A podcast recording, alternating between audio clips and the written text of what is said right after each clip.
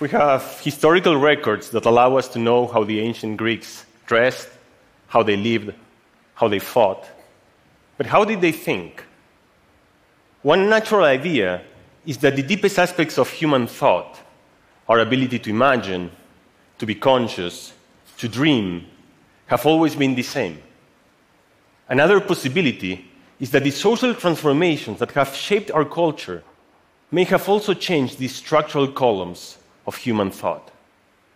We may all have different opinions about this. Actually, it's a long standing philosophical debate. But is this question even amenable to science? Here, I'd like to propose that in the same way that we can reconstruct how the ancient Greek cities looked like, just based on a few bricks, that the writings of a culture are the archaeological records, the fossils of human thought. And in fact, doing some form of psychological analysis of some of the most ancient books of human culture, Julian Jaynes came in the 70s with a very wild and radical hypothesis that only 3,000 years ago, humans were what today we would call schizophrenics.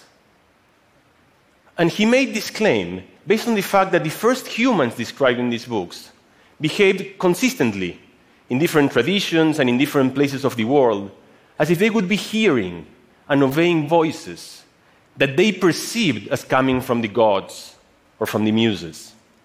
What today we would call hallucinations. And only then, as time went on, they began to recognize that they were the creators, the owners of these inner voices. And with these, they gained introspection, the ability to think about their own thoughts. So, Jaynes' theory is that consciousness, at least in the way we perceive it today, where we feel that we are the pilots of our own existence, is a quite recent cultural development. And this theory is quite spectacular, but it has an obvious problem, which is that it's built on just a few and very specific examples. So the question is whether the theory that introspection built up in human history only about 3,000 years ago can be examined in a quantitative and objective manner. And the problem on how to go about this is quite obvious. It's not like Plato woke up one day and then he wrote, Hello, I'm Plato, and as of today I have a fully introspective consciousness. and this tells us actually what is the essence of the problem we need to find the emergence of a concept that's never said. The word introspection does not appear a single time in the books we want to analyze. So, our way to solve this is to build the space of words. This is a huge space that contains all words on such a way that the distance between any two of them is indicative of how closely related they are. So, for instance, you'd want the words dog and cat to be very close together, but the words grapefruit and logarithm to be very far away. And this has to be true for any two words within this space. And there are different ways that we can construct this space of words. One is just asking the experts, a bit like we do with dictionaries. Another possibility is following the simple assumption that when two words are related, they tend to appear in the same sentences, in the same paragraphs, in the same documents more often than would be expected just by pure chance. And this simple hypothesis, this simple method, with some computational tricks that have to do with the fact that this is a very complex and high dimensional space, turns out to be quite effective. And just to give you a flavor of how well this works, this is the results we get when we analyze this for some familiar words. And you can see first that words automatically organize into semantic neighborhoods. So you get the fruits, the body parts, the computer parts, the scientific terms, and so on. The algorithm also identifies that we organize concepts in a hierarchy. So, for instance, you can see that the scientific terms break down into two subcategories of the astronomic and the physics terms. And then there are very fine things. For instance, the word astronomy, which seems a bit bizarre where it is, it's actually exactly where it should be between what it is, a natural science, and between what it describes, the astronomical terms. And we could go on and on with this. Actually, if you stare at this for a while and you just build random trajectories, you will see that it feels well. Actually, it feels a bit like doing poetry. And this is because, on a way, walking in this space is like walking in the mind. And the last thing is that this algorithm also identifies what are our intuitions of which words should live in the neighborhood of introspection. So, for instance, words such as self, guilt, reason, emotion are very close to introspection, but other words such as red, football, candle, banana are just very far away. And so, once we've built this space, the question of the history of introspection, or of the history of any concept, which before could seem abstract and somehow vague, becomes concrete, becomes amenable to quantitative science. All what we have to do is take the books, we digitize them, and we take this stream of words as a trajectory and project them into this space. And then we ask whether this trajectory spends significant time circling closely to the concept of introspection. And with this, we could analyze the history of introspection in the ancient Greek tradition, for which we have the best available written record. So, what we did is we took all the books, we just ordered them by time. For each book, we take the words and we project them to this space. And then we ask for each word how close it is to introspection, and we just average that. And then we ask whether as time goes on and on, these books get closer and closer and closer to the concept of introspection. And this is exactly what happens in the ancient Greek tradition. So you can see that for the oldest books in the Homeric tradition, there is a small increase with books getting closer to introspection, but about four centuries before Christ, this starts ramping up very rapidly to an almost five-fold increase of books getting closer and closer and closer to the concept of introspection. And one of the nice things about this is that now we can ask whether this is also true in a different independent tradition. So we just ran the same analysis on the Judeo Christian tradition, and we got virtually the same pattern. Again, you see a small increase for the oldest books in the Old Testament, and then it increases much more rapidly in the new books of the New Testament. And then we get a peak of introspection in the work Confessions of St. Augustine, about four centuries after Christ.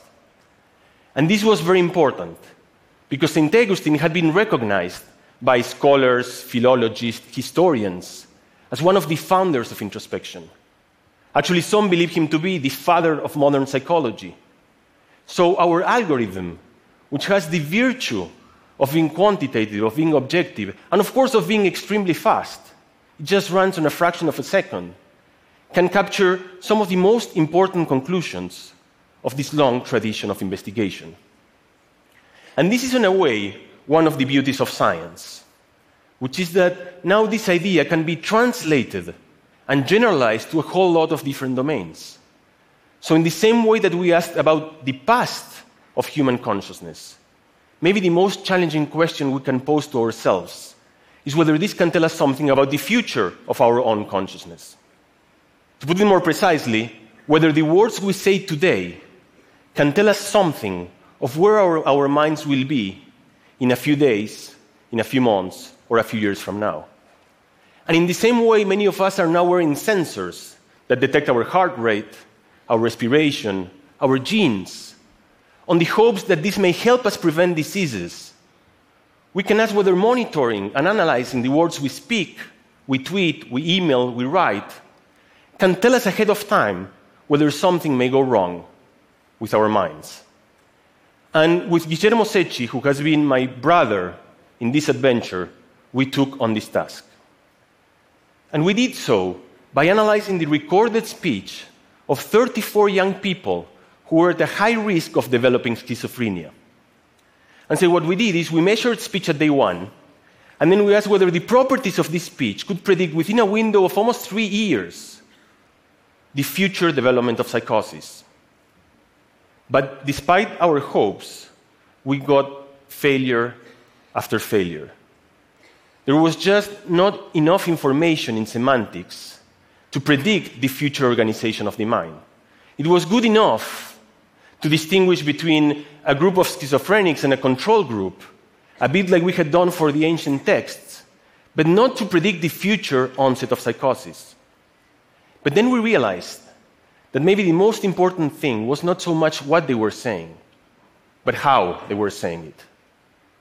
More specifically, it was not in which semantic neighborhoods the words were, but how far and fast they jumped from one semantic neighborhood to the other one. And so we came up with this measure, which we term semantic coherence, which essentially measures the persistence of speech within one semantic topic, within one semantic category. And it turned out to be that for this group of 34 people, the algorithm based on semantic coherence could predict with 100% accuracy who would develop psychosis and who would not. And this was something that could not be achieved, not even close, with all the other existing clinical measures.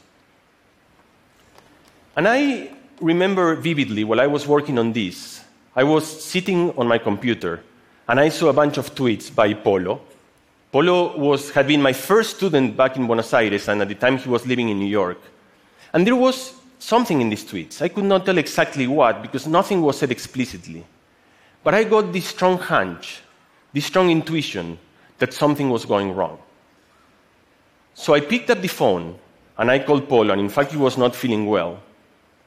And this simple fact that reading in between the lines, I could sense through words his feelings was a simple but very effective way to help.